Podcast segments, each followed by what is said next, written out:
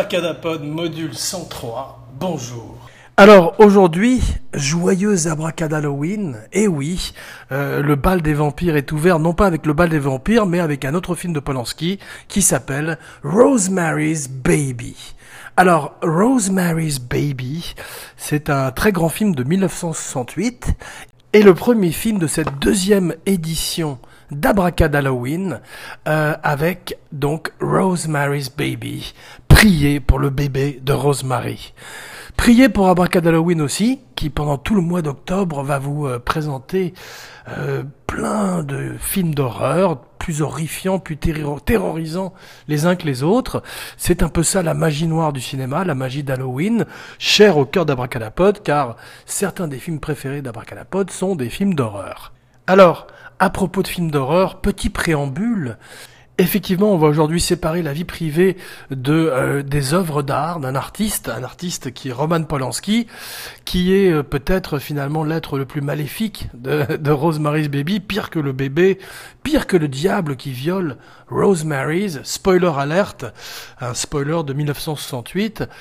Eh bien, euh, Polanski effectivement est le personnage sombre et sulfureux et terrifiant qu'on connaît malheureusement et aujourd'hui, Abracadapod, qui est une émission, un podcast à vocation euh, distrayante, entertaining, ne parlera pas de la vie privée de Roman Polanski, ni de ses déboires avec la justice américaine qui sont toujours en cours aujourd'hui, mais plus effectivement peut-être des parallèles qu'il y aura entre sa vie et son œuvre, et surtout du film lui-même, à savoir Rosemary's Baby 1968. Mais aujourd'hui, notre histoire commence en 1967 avec un livre de Ira Levin du même titre, Rosemary's Baby. Ira Levin est un auteur américain qui a euh, un truc qui fait très bien, qui est la conspiration. Effectivement, dès l'instant où il y a une espèce de cabale de gens, une cabale secrète, comme le sont souvent les cabales au Canada, et, et bien, tout d'un pardon, ça commence bien aujourd'hui, Abracadalloween, un podcast sur la magie noire du cinéma. Donc, effectivement, euh, une société secrète, c'est la spécialité de Ira Levin, qui avait déjà écrit les Stepford Wives, également adapté au cinéma. Euh, il dirait de euh, tous ces films qui ont été adaptés comme Boys from Brazil, une autre de ces conspirations adaptées au cinéma, ainsi que Death Trap, un film qui était avec Michael Caine et je crois euh, Christopher Reeve. Eh bien, il dit que la seule des adaptations qui vaille vraiment le coup, c'est Rosemary's Baby, grâce au talent de Polanski, qui effectivement est finalement très fidèle au livre et euh, se contente de transcrire de façon géniale et parfaite une, un ouvrage qui était à l'époque très novateur. Et un homme qui vient du film d'horreur, qui vient du monde du marketing également, qui s'appelle William Castle, entend parler de, cette histoire de sataniste qui s'empare du bébé euh, du locataire d'un building à New York et décide de l'optionner sur épreuve, avant même d'avoir que le livre ne soit sorti. Ira Levin accepte et euh, ils vont voir Paramount. Et là, à la Paramount, William Castle rencontre le jeune Robert Evans. Alors, Robert Evans, à l'époque, n'est pas encore le, grand Robert Evans du parrain. C'est un acteur euh, raté. C'est un bel homme qui, effectivement, s'est fait découvrir comme playboy d'abord à Hollywood, puis ensuite comme acteur, euh, un jeune premier qui a fait quelques films. Et euh, tout ça est magnifiquement raconté dans un court métrage, non, dans un documentaire d'ailleurs, qui s'appelle The Kid Stays in the Picture qui, d'après les mémoires de Robert Evans, la première recommandation de la semaine, The Kid Stays in the Picture. Donc Robert Evans, euh, comme tous les très très grands producteurs, une race en voie de disparition, est un grand chef d'orchestre, un grand chef euh, de cuisine tout court, puisqu'effectivement il a le génie de mélanger euh, les ingrédients et de choisir tout d'abord un grand metteur en scène qui n'est pas encore un grand metteur en scène. Alors il a Intelligemment, William Castle euh, veut faire le film au départ comme metteur en scène, puisqu'il a fait des films. Il vient effectivement de cette époque de cinéma où euh, il y avait des gimmicks. Il avait inventé ce qu'on appelle le Tingler pour un de ses films, où tout d'un coup les gens euh, prenaient une assurance avant d'entrer dans le cinéma au cas où il leur arrivait quelque chose, un accident cardiaque par exemple et avait toutes sortes de gadgets animatroniques qui couraient dans certaines de ces salles, un peu l'équivalent du Sun Surround ou les ancêtres de la 3D, ou en tous les cas en même temps que la 3D à une époque où euh, les euh, exploitants cherchaient des euh, gimmicks toujours nouveaux pour lutter contre la télévision et attirer les gens en salle. Donc William Castle vient de cette époque à la Ed Wood. Il a eu des gros succès. Euh, il est à l'origine de films comme peut-être Le Blob. Mais en tous les cas, euh, Robert Evans dit tout de suite non. Car effectivement, euh, William Castle emmènerait trop le film avec son côté culte satanique vers quelque chose d'un peu plus schlocky, comme on dit en anglais, d'un peu plus bidon. Et euh, tout d'un coup, il veut un jeune metteur en scène polonais euh, artistique de 34 ans, qui pour l'instant n'a fait qu'un film euh, en Angleterre qui s'appelle Répulsion avec Catherine Deneuve, ainsi que deux films en, Pologne, et une série de très bons courts-métrages. Cette fois-ci, pas documentaire et donc a le génie d'offrir son premier film à Polanski, euh, qu'il arrive à leurrer en Amérique, avant que Polanski ne quitte à tout jamais l'Amérique. On avait dit qu'on n'en parlerait pas, mais on va, peut pas s'empêcher quand même d'en parler un petit peu. Et bien cette fois-ci, il arrive à piéger Polanski, qui est un très grand manipulateur lui aussi, en euh, lui faisant croire qu'il va faire un film de ski euh, en Amérique avec Robert Redford qui s'appelle Downhill Racer. Alors, Downhill Racer, euh, c'est un film qui se ferait plus tard. Euh, les gens s'en rappelaient pas beaucoup. Euh, Polanski ne le ferait pas. Et Bob Evans lui donne à la place le livre de Ira Levin, Rosemary's Baby. Alors au départ, Polanski lit ça, il trouve que ça ressemble un petit peu à, un feuilleton télévisé. D'ailleurs, le film a un petit côté soap opéra, ce qui est très pervers, c'est justement cet ancrage dans la réalité, dans le banal, qu'on retrouve aussi chez Kubrick avec son Shining. Ça n'est pas un hasard que Rosemary's Baby soit un des films préférés de Stanley Kubrick car il applique aux sorcières et au satanisme ce qu'il ferait lui-même plus tard aux fantômes et à l'au-delà avec The Shining en adaptant le livre de Stephen King. Alors, contrairement à Stephen King et Kubrick qui de façon notoire ne s'entendraient pas du tout, Ira Levin dirait toujours qu'effectivement c'est la meilleure adaptation d'un de ses livres et euh, le film est souvent cité comme une des meilleures adaptations au cinéma d'une œuvre de fiction. Alors c'est le premier film américain de Polanski, il arrive, il a 34 ans, il arrive à New York, et euh, de même que Kubrick amène les fantômes dans la lumière, les néons d'un hôtel, lui décide de descendre dans la rue, de prendre des leçons de la nouvelle vague, et de donner à son film un côté extrêmement réaliste, extrêmement chaleureux, euh, ce qu'on ne s'attend pas du tout à voir dans une histoire de fantômes, dans une histoire de démons, et dans une histoire surtout d'antéchrist. Alors de même que Evans a le génie du casting de metteur en scène, le metteur en scène a le génie du casting d'acteur, puisque au départ il veut Tuesday Weld. Effectivement, il veut avoir euh, une espèce de Miss Amérique parfaite, une représentante euh, sans faille de cet idéal auquel aspirent tous euh, tous les jeunes Américains. Et Tuesday Weld refuse. Le film, le livre est un petit peu sulfureux. Le livre très vite un gros succès en librairie. Et euh, effectivement, il fait peur aux gens puisque c'est la première fois qu'on aborde le sujet du satanisme, le sujet des, cultes et des sociétés secrètes de façon aussi ouverte et aussi quotidienne. Alors, tout est dans le livre de Lévin, des détails même de la, de la garde-robe de Rosemary sont les mêmes, et euh, Polanski s'en inspire allègrement, et quand vient le moment de caster donc Rosemary, après euh, se voir refuser Tuesday Weld, puis Sharon Tate, avec qui euh, il est marié depuis peu de temps, qui mourrait l'année suivante euh, des mains de la famille Manson.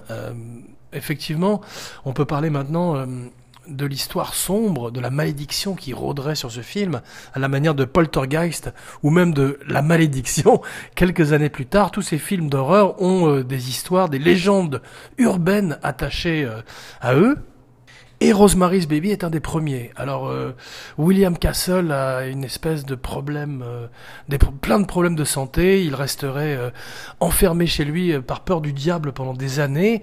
L'extraordinaire musicien Christophe Comeda qui ferait cette merveilleuse lullaby, comptine enfantine que chante Rosemary's Baby, Rosemary elle-même pour son bébé, Mia Farrow, je l'ai mise au début de l'émission. Eh bien le, le ce compositeur de jazz polonais, mourrait également peu de temps après le film dans un bizarre accident. Euh, on connaît l'histoire de la famille Manson, de Sharon Tate, de J.C. Bring et euh, effectivement tous les tristes et tragiques participants de Cielo Drive. Abracadapod ne fait pas une spéciale Charles Manson aujourd'hui, mais des aspects du film sont un miroir troublant euh, de ce qui arriverait la nuit suivante, puisque euh, on verrait que du culte satanique de la famille à certains des membres de la famille qui auraient fait partie de la secte satanique de Anton Levey, Anton Levey qui créerait cette secte satanique à partir des strip clubs de San Francisco. cette, toute cette scène du burlesque donnerait naissance à euh, une scène très forte de magie noire. Alors, c'est très curieux de penser d'ailleurs que Anton LaVey deviendrait une espèce de star et que souvent on pense que c'est lui qui dans le film Rosemary's Baby joue le rôle du diable qui viole euh, Mia Farrow alors que ça n'est pas vrai du tout, c'est un acteur du nom de Clay alors, le génie de Robert Evans, on va, on va employer beaucoup le mot génie aujourd'hui parce que c'est vrai que c'est un, grand film de l'histoire du cinéma, c'est d'avoir voulu, euh, comme quelques années plus tard Ridley Scott avec Alien, prendre un genre qui jusque-là était cantonné à la série B, voire la série Z, le film d'horreur, et en faire un film pour adultes, voire un film pour Oscar. Alors Ridley Scott le ferait de façon magnifique avec Alien en emmenant euh, tous ces films des années 60-70 qui montraient des, monstres en caoutchouc euh, envahissant des vaisseaux spatiaux extrêmement peu convaincants.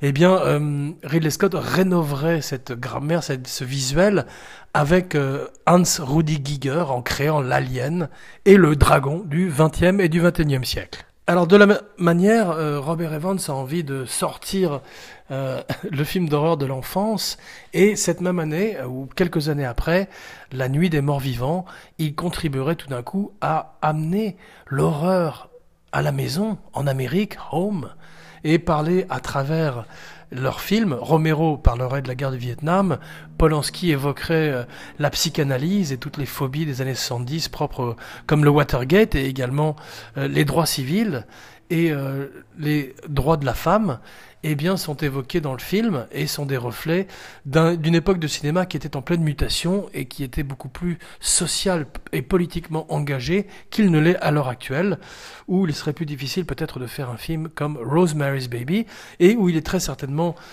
euh, évident que des producteurs comme Robert Evans n'existent plus et qu'ils ont été remplacés par des conglomérats, pas facile à dire, un petit peu à la manière de Las Vegas, où les mafieux ont laissé place à Corporate America.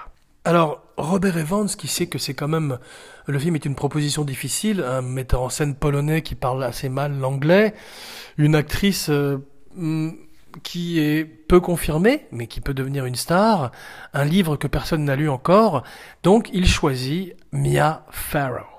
Alors Mia Farrow n'était pas confirmée, mais Robert Evans avait vu qu'elle était devenue une très grosse star à la télévision avec un feuilleton qui s'appelait euh, Peyton Place, où je crois a commencé également un jeune Ryan O'Neill, et euh, il se rend compte que c'est une star et elle épouse Frank Sinatra. Frank Sinatra qui d'ailleurs divorcerait de Mia Farrow pendant le tournage de Rosemary's Baby.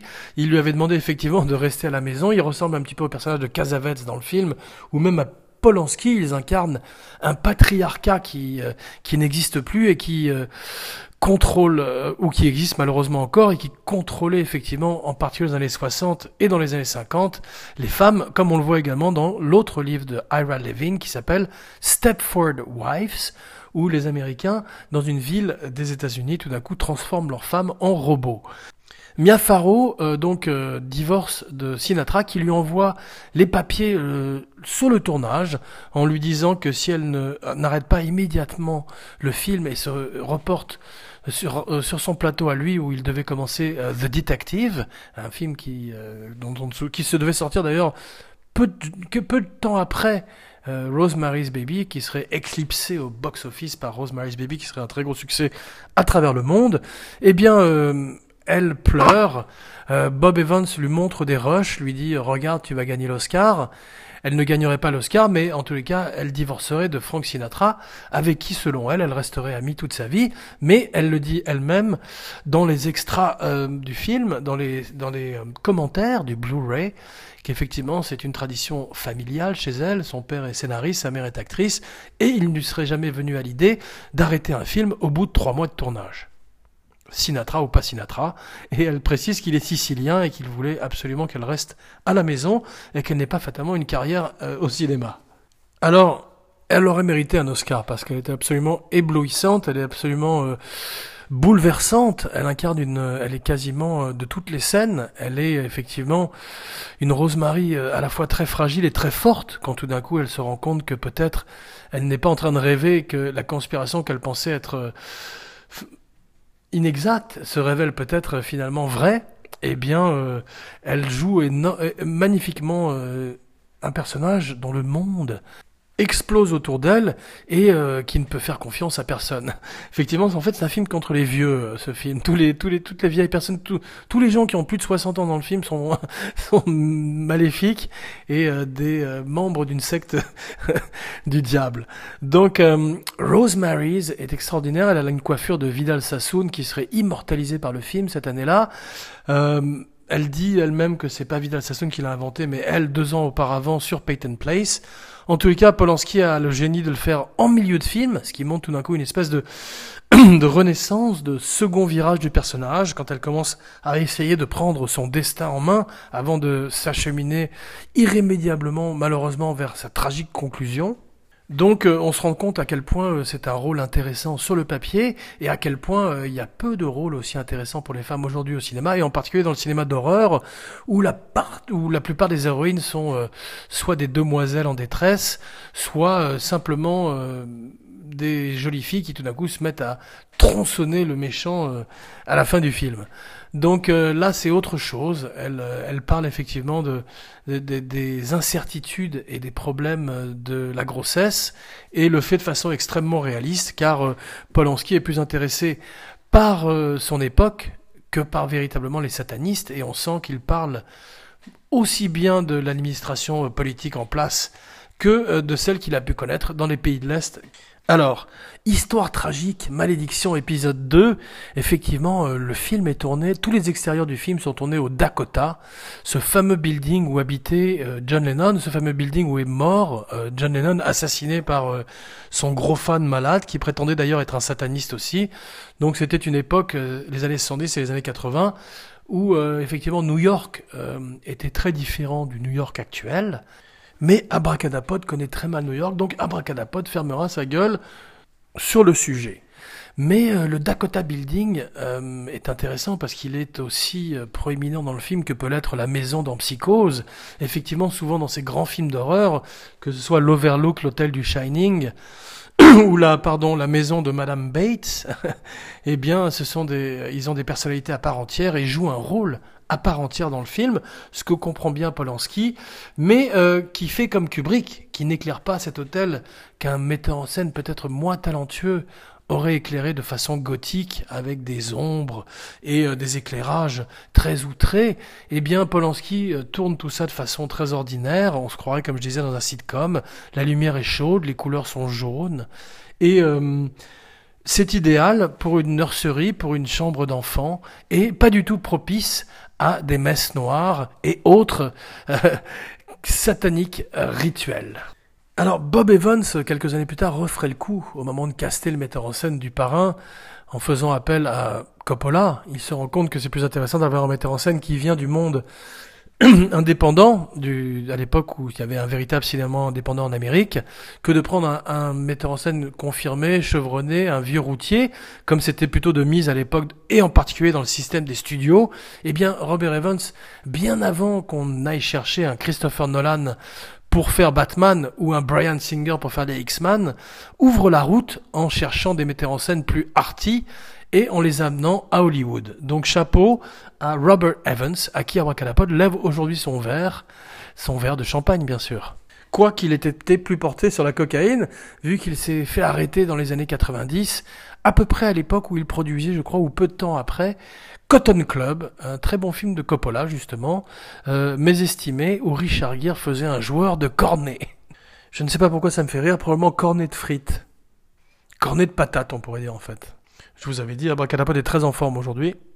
Donc euh, Evans euh, perdrait sa maison euh, après la prison.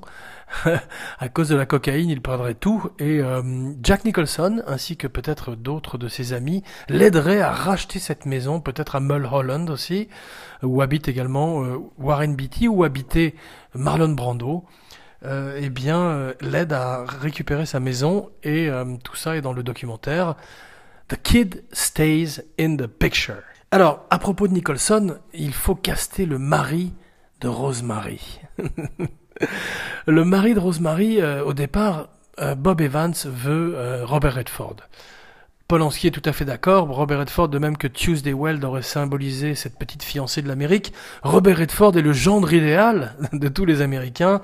Il ne joue que des rôles solaires. Il est euh, l'acteur numéro un en Amérique et euh, parfait pour être perverti dans un film d'horreur où il jouerait un traître qui euh, qui vend sa femme à un culte de satanique, de sataniste, euh, pour une carrière au cinéma. D'ailleurs, c'est très, c'est dans le livre de Ira Levin.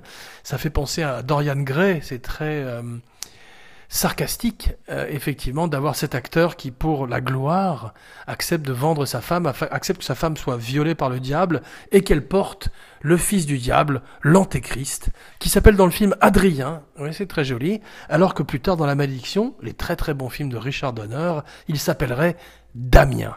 Deuxième recommandation de la semaine, La Malédiction 1 et La Malédiction 2 de Richard Donner, avec le petit Damien qui a 666 tatoué sur la tête, et David Warner dans le premier, et le grand Gregory Peck et Lee Remick. Où on voit pour la première fois quelques années avant euh, Kubrick et sa steadicam euh, folle dans les, dans les couloirs de l'Overlook, un enfant euh, bizarre sur un tricycle qui fait tomber sa maman qui est en train d'ajuster un aquarium dans la bibliothèque de leur maison, je crois à New York également. Donc quelques années plus tard l'exorciste, quelques années après la malédiction, le succès de Rosemary's Baby ouvrirait les portes à un phénomène de mode, un phénomène de société sur les films sataniques. Il reflète effectivement cette époque, une époque que dans les années 50, c'était les extraterrestres, par la peur du, du nucléaire, du communisme. Dans les années 60, ça se transforme petit à petit avec euh, le Watergate, les droits civils et le Vietnam, en peur de son voisin, ce qui est magnifiquement reflété dans Rosemary's Baby, où les méchants sont vos voisins, qui ont l'air d'être des petits, des petits vieux euh, tout à fait anodins et formidablement sympathiques, qui vous préparent des mousses au chocolat empoisonnées. Euh, donc, euh, le mari, Robert Redford, refuse. Ce qui se passe, c'est que euh, Paramount fait une erreur stratégique. Elle est en procès avec Robert Redford et donc Robert Redford ne veut pas travailler avec eux. Il est très probable aussi qu'il ne veut pas jouer un personnage aussi négatif que Guy. Le personnage s'appelle Guy, Guy ou Mec dans le film. Donc on voit quelques années plus tard qu'il refuserait également Barry Lyndon, ne veut pas jouer un personnage négatif une fois de plus, donc il raterait euh, Polanski et Kubrick. Alors Bob Evans est ami avec Jack Nicholson. Jack Nicholson est euh, très euh, très en vogue à l'époque, à juste titre. Il euh, vient de faire Easy Rider. Il auditionne pour le film. Polanski l'adore, dit que c'est un merveilleux acteur, mais qu'il est effectivement tout à fait maléfique d'entrée. Donc il préfère avoir un acteur plus plus anodin au départ. Et curieusement engage John Cassavetes, qui est encore plus maléfique et crapuleux que Jack Nicholson, et beaucoup plus louche dès le départ. Warren Beatty est pressenti, il refuse le rôle, il voudrait jouer Rosemary, il le dit euh, sur le ton de la boutade, mais peut-être pas. Et euh, finalement, euh, John Cassavetes, qu'on avait rencontré la semaine dernière dans les douze salopards, revient pour jouer un encore plus grand salopard. Alors effectivement, John Cassavetes, c'est la méthode, c'est un extraordinaire metteur en scène, c'est un merveilleux acteur, c'est Johnny Staccato. Il vient de la télévision euh, dans les années 60. Euh, à la fin des années 60, il, euh, il est une star au cinéma. Et tout d'un coup, il récupère un rôle dont ne veut pas Robert Redford. Alors, il est effectivement extrêmement louche dès le départ du film. Il est difficile de l'aimer. Aujourd'hui, surtout quand on connaît un petit peu non seulement les personnages qu'il a pu incarner euh, dans sa carrière, mais aussi le film, il est difficile de ne pas le voir directement comme le méchant. Et euh, à l'époque, le choc qu'on peut avoir les gens est extrêmement diminué aujourd'hui. Mais cette ambiguïté est sa marque de fabrique, et c'est pour ça qu'il est extraordinaire aussi dans le film. Euh, il s'est très très mal entendu avec Polanski. Euh, deux metteurs en scène sur un plateau, euh, ça peut parfois euh, mal se passer. En particulier deux metteurs en scène d'une école aussi différente. Polanski est particulièrement méticuleux. C'est un petit Kubrick par son sens du détail et son côté pointilleux. Casavets arrive de la méthode, il est pointilleux en acting, mais ce, côté méticuleux dans l'acting, il a un côté au contraire très libre, très free spirit quand il devient metteur en scène, et pense que sa méthode est la bonne, et souvent est en désaccord avec Polanski. Peut-être aussi euh, le fait de jouer un personnage aussi euh, monstrueux, pour un acteur qui pratique à l'époque la méthode de façon aussi assidue, peut-être que c'est euh, tout d'un coup entré dans sa tête et que c'est euh, c'est entré sous sa peau, comme on dit, under his skin. Toujours est-il qu'il est, euh, parfait, en fait, et que à l'arrivée, c'est une très bonne idée que ce soit un acteur, et on sent tout le nihilisme de Polanski qui se réjouit de ce monde terriblement noir où effectivement tout, tout le monde et contre Rosemary euh, en présentant un une image d'un monde magnifique, d'un monde parfait, où les voisins vous amènent des petits plats et s'occupent de votre vie privée. Alors les voisins, euh, ce sont des très grands acteurs, ce sont Ralph Bellamy, ce sont plein d'acteurs euh, qui viennent non seulement d'un Hollywood révolu, bien sûr, mais aussi de sitcoms, de, de séries télé en vogue à l'époque, et qui renforce ce côté anodin, ce côté gentil, et euh, qui fait qu'à la fin, la révélation de leur euh, double visage est d'autant plus euh, cruelle et sarcastique de la part de Polanski. Ce qui nous amène à Ruth Gordon. Ruth Gordon, c'est la voisine de Rosemary, c'est un petit peu la sage-femme du diable. C'est elle qui est chargée d'amener le bébé à bon port, à mauvais port. Et euh, finalement, euh, elle est extraordinaire parce que c'est euh, Maude, Darold et Maude. Elle aurait une très très belle carrière dans les années 70, en partie grâce à ce film pour lequel elle a gagné l'Oscar. C'est la seule qui gagnera un Oscar pour ce film et elle le mérite parce que dans le rôle de Minnie, elle joue le rôle d'une sorcière extrêmement crédible dans ce New York des années 70.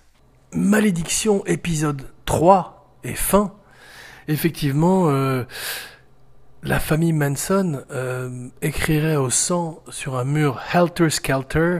Helter Skelter est une chanson des Beatles. L'album blanc des Beatles contiendrait selon Manson des messages secrets sur l'Armageddon et euh, tout serait emmêlé dans cette pauvre tête de fou. Euh, on verrait que Lennon croiserait avec les Beatles la route de Mia Farrow dans les années 60, un petit peu avant Rosemary's Baby avec Prudence Farrow, la sœur de Mia Farrow, pour laquelle John composerait Dear Prudence.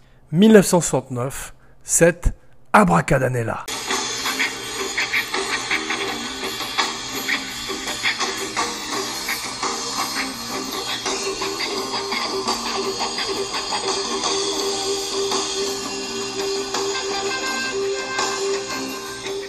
Alors, 1969, un an après Rosemary's Baby. Pourquoi un an après? Parce que 1968 a déjà été couvert brillamment par Abracadapod dans un épisode précédent. Alors effectivement, Easy Rider change la donne en 69. Jack Nicholson n'a pas tourné encore euh, Easy Rider quand il rencontre Polanski, mais euh, Bob Evans euh, a senti le vent tourner et a senti qu'effectivement Hollywood était en train de changer et ne ressemblerait plus jamais Hollywood qu'il a connu dans les années 50. Alors, euh, preuve de ce changement, Butch Cassidy and the Sundance Kid. Spécial Butch Cassidy and the Sundance Kids, bientôt sur Abracadapod. Euh, Paul Newman, Robert Redford. Robert Redford choisit euh, de faire Butch Cassidy and the Sundance Kids. Il a raison, il deviendrait une superstar et continuerait à monter et finirait par rencontrer Sidney Pollack avec qui il ferait Jeremiah Johnson, la deuxième recommandation de la semaine. Alors, cette année-là, 69, les Oscars récompenseraient le premier film X de l'histoire du cinéma, à savoir Midnight Cowboy. Euh, c'est bien mérité. Euh, euh, Joe Buck, une odyssée, une, un road movie à travers New York justement, un autre film new-yorkais, un autre film qui parle d'une Amérique beaucoup plus urgente, beaucoup plus immédiate que l'ancienne Hollywood. La horde sauvage euh, sonne le glas du western. Euh, ensuite, avec l'aide de Sergio Leone, il terminerait de l'enterrer.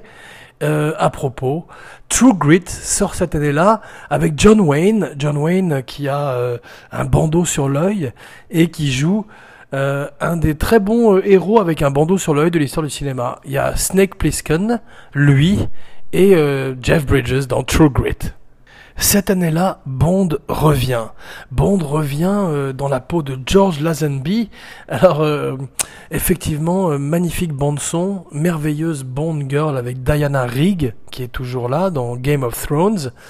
Et un James Bond un petit peu insuffisant, moins intéressant que Sean Connery, moins intéressant que Roger Moore, qui lui succéderait, et George Lazenby admettrait lui-même qu'il passerait complètement à côté du personnage, vu que l'année de la sortie, il n'irait même pas à la première, car il avait refusé de se raser la barbe, pensant que le mouvement hippie était le futur, non seulement du cinéma, mais de la société. À propos de metteur en scène controversé, euh, Woody Allen sort euh, son meilleur film, Prends l'oseille et tire-toi. Euh, Michael Caine continue à prouver qu'il est un badass anglais, du, euh, un badass cockney, d'ailleurs devrais-je dire, avec des Italian Jobs. Un film de poursuite de voiture, donc un film qui intéresse un petit peu moins Abracadapod. Abracadapod, un podcast sur la magie du cinéma, Abracadalloween, un podcast sur la magie noire du cinéma, Abracadapod n'a pas vu l'armée des ombres. Alors, Abracadapod a travaillé sur l'armée des ténèbres, Army of Darkness de Saint-Brémy, mais l'armée des ombres est un film que Abracadapod voudrait voir. C'est un film de Jean-Pierre Melville. Abracadapod devrait voir tous les films de Jean-Pierre Melville, mais Abracadapod a de grosses abracadalacunes en termes de cinéma, en particulier les films de Jean-Pierre Melville et ceux de Robert Altman. Cette année-là, Costa Gavras fait son chef-d'œuvre, Z. La dernière recommandation de la semaine, Yves Montand, Marcel Bozufi, Charles Denner, euh, La Grèce, euh, un très très grand film, un très grand thriller politique à la hauteur des trois jours du Condor avec Robert Redford dont nous avons beaucoup parlé aujourd'hui. Ce qui achève ce premier volet de la deuxième édition d'Abracad Halloween, un podcast sur la magie noire du cinéma. Rendez-vous dans quelques jours pour Scream de Wes Craven, peut-être aussi Carrie, en tous les cas, tout le mois d'octobre sera dédié à tous les films d'horreur qui ont fait rêver, ou plutôt cauchemarder, Abracadapod, Jean Weber, signing off.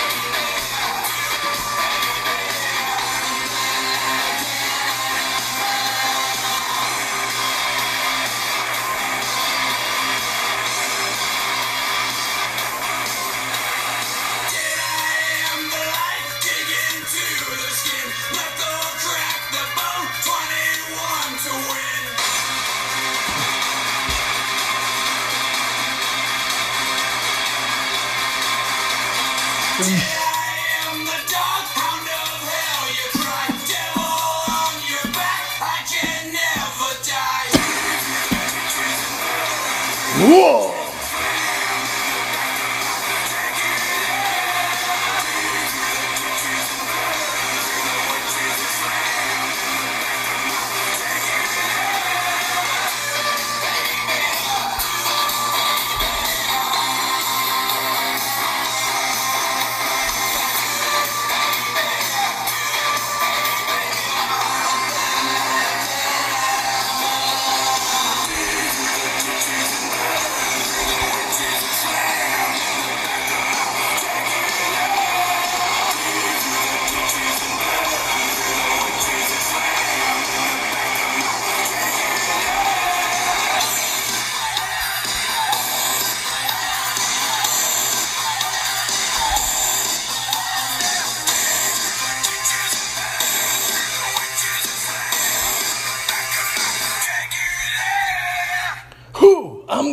You bleed! Abracadalloween 2017.